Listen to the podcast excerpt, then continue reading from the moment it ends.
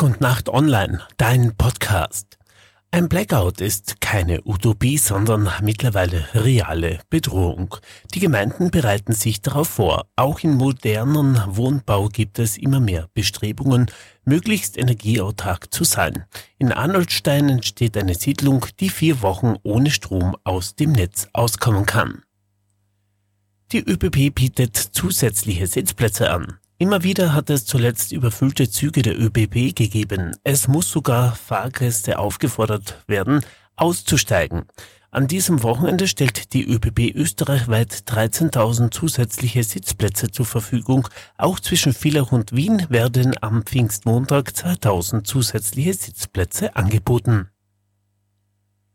Im Bezirk Feldkirchen ist ein 13 Jahre altes Mädchen fünf Meter aus dem Fenster einer Betreuungseinrichtung gefallen. Bei dem Sturz auf Waschbetonplatten erlitt die 13-Jährige sehr schwere Verletzungen. Und ein Betretungsverbot nach Familienstreitereien.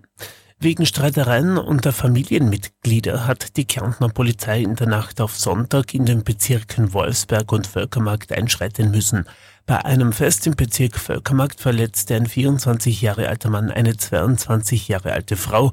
In Villach kam es vor einem Lokal zu einer schweren Körperverletzung.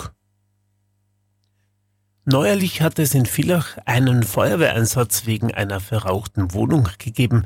Erst am Samstag wurde ein schlafender Mann aus seiner Wohnung im Stadtteil Perau gerettet, weil angebrannte Speisen für eine lebensbedrohliche Rauchentwicklung gesorgt haben.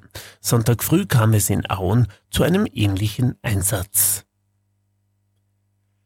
und 3000 Obstbäume werden verschenkt. Aus Kulturlandschaften verschwinden zusehends Obstbestände werden dezimiert.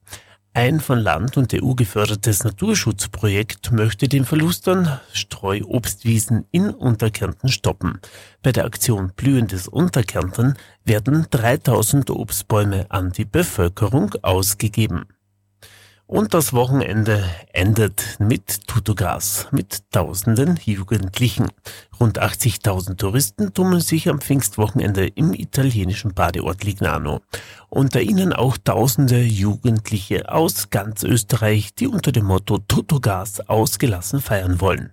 Lignano versucht den Alkoholexzessen mit einem Verbot von Glasflaschen beizukommen. Auch Kärntner Polizisten sind wieder mal im Einsatz.